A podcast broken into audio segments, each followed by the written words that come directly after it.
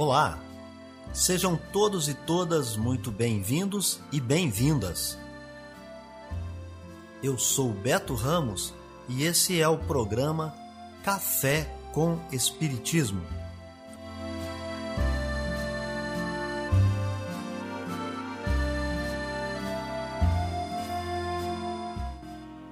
Um programa diário que aborda temas da filosofia, de conhecimentos gerais e de espiritismo. A verdade é o conhecimento que liberta.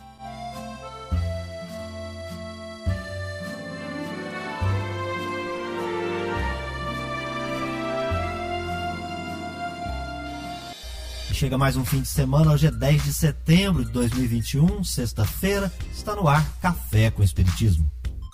Notícias, informações, dicas importantes e mensagens você acompanha só aqui no Café com Espiritismo. E nós já trazemos para vocês as efemérides, os fatos históricos, as personalidades e o dia na história.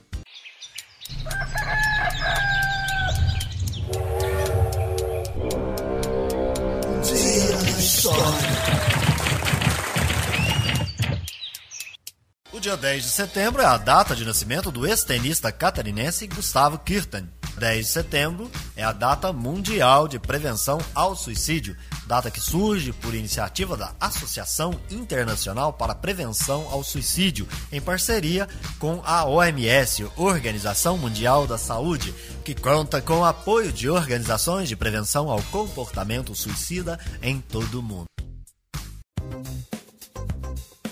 Notícias do Brasil e do mundo é aqui no Café com Jornal. A inflação oficial do país, medida pelo Índice Nacional de Preços ao Consumidor Amplo, registrou alta de 0,87% em agosto, após alta de 0,96% em julho. O resultado, divulgado nesta quinta-feira pelo IBGE, aponta a maior variação para o mês desde 2000 quando o índice chegou a 1,31%. Com isso, o IPCA acumula alta de 5,67% no ano. O analista André Felipe Guedes Almeida, responsável pela divulgação do índice, explica que oito dos nove grupos de produtos e serviços pesquisados pelo Instituto tiveram alta de preços em agosto, com destaque para os transportes. E o motivo está nas bombas de gasolina. Principalmente por conta dos combustíveis, que subiram 2,96%. Em particular, a gasolina variou 2,80% e foi o item com maior impacto individual no índice do mês. A segunda maior contribuição veio de alimentação e bebidas, que subiu 1,39% e acelerou em relação ao mês anterior. O grupo habitação também pesou na inflação de agosto, influenciado pela alta de 1,10% nas contas de luz. Além da crise hídrica, houve reajustes tarifários em Vitória, Belém e em uma das concessionárias de São Paulo. O grupo Saúde e Cuidados Pessoais foi o único com variação negativa, devido à queda de 0,24% nos índices de higiene pessoal. As mensalidades dos planos de saúde recuaram 0,10%. O IBGE calcula a inflação oficial brasileira com base na cesta básica de consumo das famílias com rendimento de 1 a 40 salários mínimos. Da Rádio Nacional, no Rio de Janeiro, Solimar Luz. Policiais federais fazem uma nova ação no Rio de Janeiro para cumprir dois mandados de prisão preventiva e dois de busca e apreensão contra acusados de fraudes em operações com criptomoedas. Essa é a segunda fase da Operação Criptos, que, assim como a anterior, conta com o apoio da Receita Federal e investiga a prática ilegal de pirâmide financeira. A Receita Federal detalhou que uma empresa com sede em Cabo Frio, na região dos Lagos Fluminense, atuava como um fundo de investimento em que o interessado adquiria uma quantia determinada de cotas e recebia em contrapartida rendimentos fixos. A empresa, segundo as investigações, era responsável por operar um sistema de pirâmide financeira com promessas de lucros nos investimentos em Bitcoin, moeda virtual negociada na internet. A pirâmide é um esquema ilegal que gera lucro através de aporte de novos clientes e não pela natureza lucrativa das operações. E para evitar o colapso do sistema, é preciso continuar expandindo a rede de clientes. O esquema gera enriquecimento dos mentores da pirâmide, que, segundo a Receita, não declaram seus lucros ao fisco. Da Rádio Nacional no Rio de Janeiro, Lígia Souto especialidade é muito bom. A pessoa, quando procura alguma coisa para fazer e tudo, não pode se entregar, né? E, ó, fazendo coisa que eu jamais pensei na minha vida que eu fosse chegar a dançar balé. Aí, depois que eu entrei aqui no Sesc, ó, minha vida de idoso melhorou 100%. Quem fala é Francisco de Assis, único homem em uma turma só de mulheres e que faz balé. Ele mora no Pará e frequenta o SESC, que há mais de 40 anos tem um trabalho social com idosos. Para se ter uma ideia, 60 mil pessoas são atendidas por ano, um trabalho reconhecido até pela ONU. Rita Martorelli, assistente social e analista do SESC, conta como alguns idosos se sentem. A gente escuta de alguns idosos, quando a gente está nas unidades do SESC, em que eles estavam em situação né, de depressão ou de tristeza e melancolia, e realmente essa situação melhorou com a participação nas danças, nas aulas, na academia, nas reuniões de grupo. As áreas de saúde social têm um papel fundamental no apoio e na proteção das pessoas idosas sobretudo para que elas se sintam úteis, ativas e socialmente integradas. Rita Cecília Reis, psiquiatra do projeto Terceira Idade do Instituto de Psiquiatria do Hospital das Clínicas, da USP, avalia que a ajuda ao idoso pode vir de várias formas. Essa ajuda vem de várias formas. O idoso pode frequentar um grupo de idosos, porque ele vai se socializar muito mais, né? Ele vai ter com quem conversar mais, as pessoas idosas muitas vezes já estão aposentadas, então elas têm mais tempo livre para alguma coisa. Valorizar é, o que ele faz, tá? incluí-lo no dia a dia, é, pedir para que ele faça alguma coisa, para que ele se sinta útil. É, e, e, obviamente, existem outras técnicas que hoje estão, inclusive, mais acessíveis via SUS, que, que são não só a parte médica e psicológica, mas as terapias complementares, né? Ju Garcês tem 72 anos, três filhos e quatro netos. Para ela, fazer algo espanta a tristeza. Eu acho que a pessoa não deve se acomodar, deve procurar uma pessoa para conversar. Nesse que não gosta de conversar, tenta, faz um, uma atividade física, vai fazer um artesanato, pensa, lê um bom livro. Não é? Tem tanta coisa para você preencher e não ficar reclamando. Então, eu acho que pensamento negativo atrapalha demais as pessoas. E a gente tem de envelhecer com a qualidade de vida boa.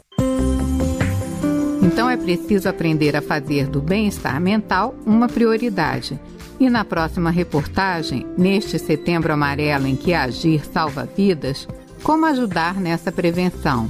Anote então. Centro de Valorização da Vida CVV no 188 ou cvv.org.br, CAPs e unidades básicas de saúde, SAMU, UPA, pronto-socorro e hospitais são alguns serviços.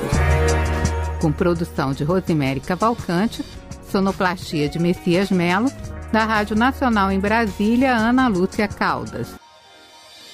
Levantamento da Conab, a Companhia Nacional de Abastecimento, estima uma redução de quase 2% na produção de grãos da safra 2020-2021 em relação à safra anterior. De acordo com os dados apurados pela companhia entre os dias 15 e 21 de agosto, os números da safra atual devem fechar em 252 milhões de toneladas, na safra 2019-2020, fechou em 257 milhões de toneladas. O diretor-presidente da Conab, Guilherme Ribeiro, comentou as dificuldades enfrentadas pelo setor produtivo agrícola nessa safra foi a safra mais difícil dos últimos 30 anos que nós tivemos no país. Chuvas tardias no início do plantio, chuvas na colheita, secas, geadas, pragas. A redução só não foi maior porque houve um aumento de cerca de 4,5% na área plantada em relação à safra anterior. Os itens que mais contribuíram para a redução da estimativa foram o milho e o feijão. Por outro lado, a soja bateu recorde de produção. Foram 135,9 toneladas, um aumento de 8,9% em relação à safra anterior. Com supervisão de Sâmia Mendes, da Rádio Nacional em Brasília, Tony Ribeiro. Viver bem. Dicas de como conviver harmoniosamente em todas as fases da vida. Para você que busca sua melhora individual, temos dicas de esportes, alimentação saudável, leitura edificante, hábitos espíritas e profissões. Viva bem e favoreça sua saúde física, mental e espiritual. Aqui no Café com Espiritismo você confere dicas para viver melhor. Quer ter hábitos saudáveis? Lavar o rosto, tomar banho, escovar os dentes, comer e dormir são vários hábitos e necessidades diárias que fazem parte de nossa saúde e higiene. É possível que a gente se esqueça de realizar um ou outro e a consequência é dramática, porque podemos acabar prejudicando a saúde do nosso corpo de um modo geral. Da mesma maneira, é importante que a gente coloque na nossa atividade diária as práticas esportivas, as nossas atividades físicas. Os seus benefícios são vários, desde deixar o sedentarismo de lado e inúmeros outros que vão provocar uma melhora de saúde física e mental. Torne então a atividade física um dos seus hábitos saudáveis. Se você tem costume de se exercitar, esse pode ser o primeiro passo rumo a um estilo de vida mais saudável. Hoje é importante praticar um esporte e escolher uma das principais ações que vão nos ajudar a evitar doenças cardiovasculares, a obesidade e vão combater sintomas de depressão, diabetes, hipertensão, asma e muitas outras doenças. Caminhe, nade, corra, pedale, dance, suba escadas, passeie com seu cachorro, lave o carro, arrume a casa, cuide do jardim. Enfim, mova-se, sempre seguindo a orientação de um educador físico, é claro. Amor à sabedoria. Está no ar o Filosofando. A alegoria da caverna. Platão explicou sua teoria das ideias por meio de uma alegoria, um mito.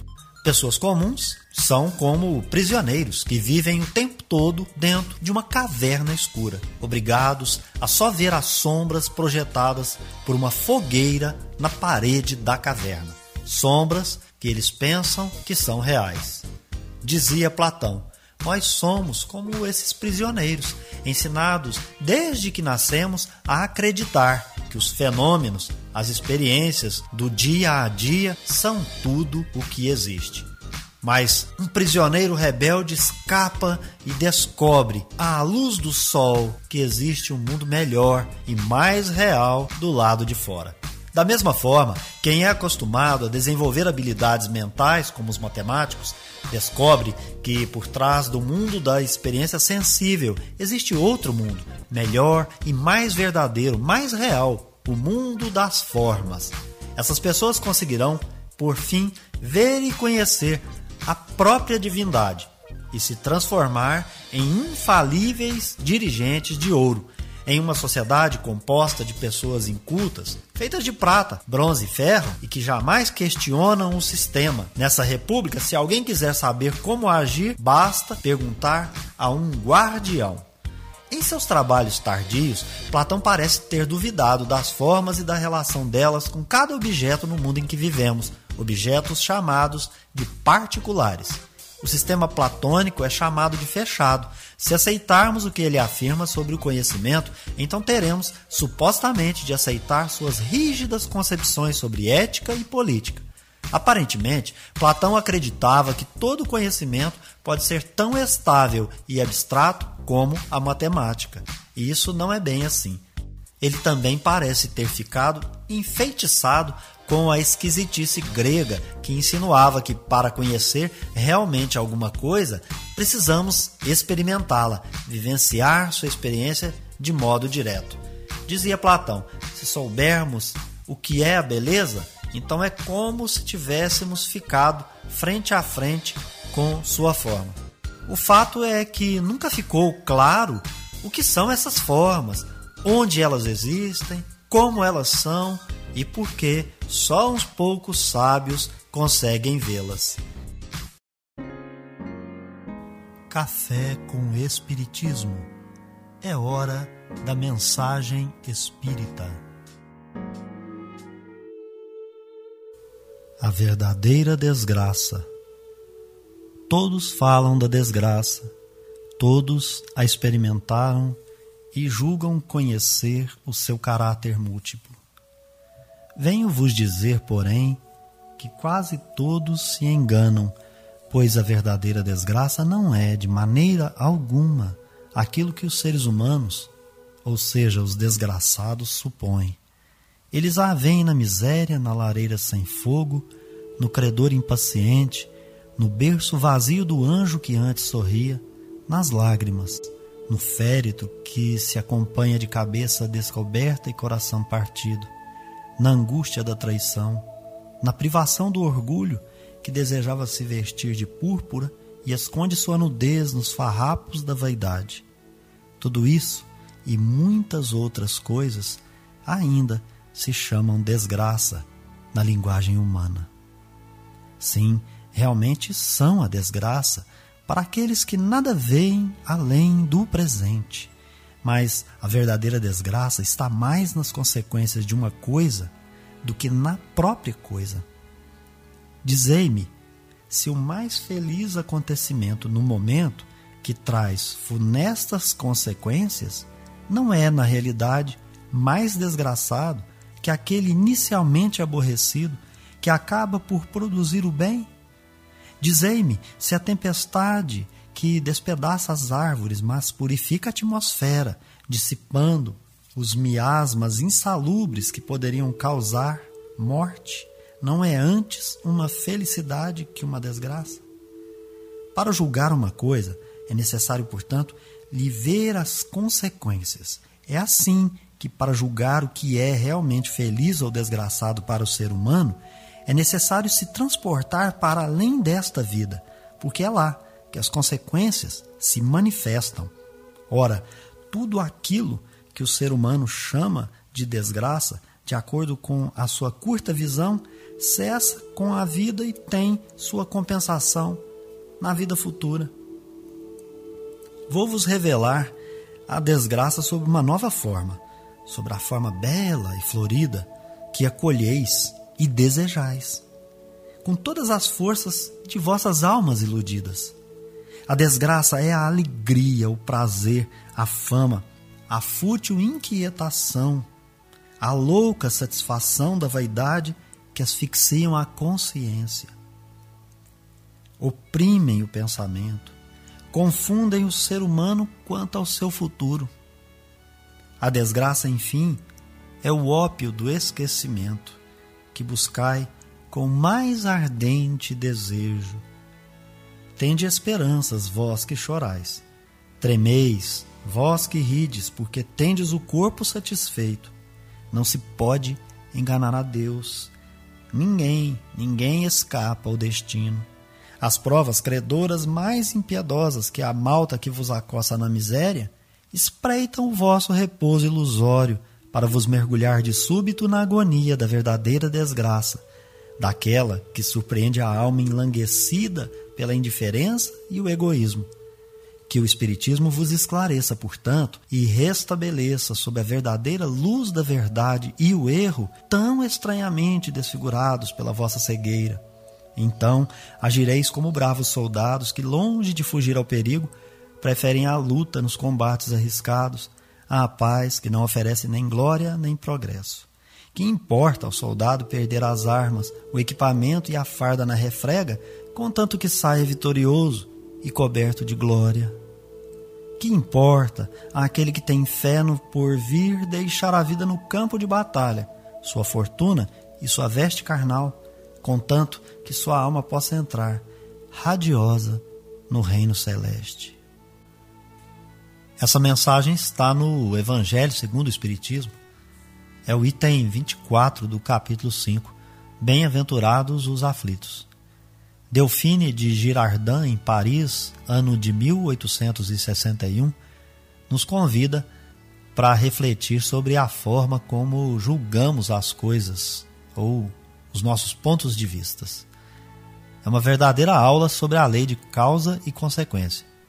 Ao meu sentir, é uma lição sobre sintonia, isto é, se estamos mais afinados com o mundo da matéria ou com o dos espíritos, ou ainda se nós nos julgamos apenas um corpo físico ou se temos uma alma.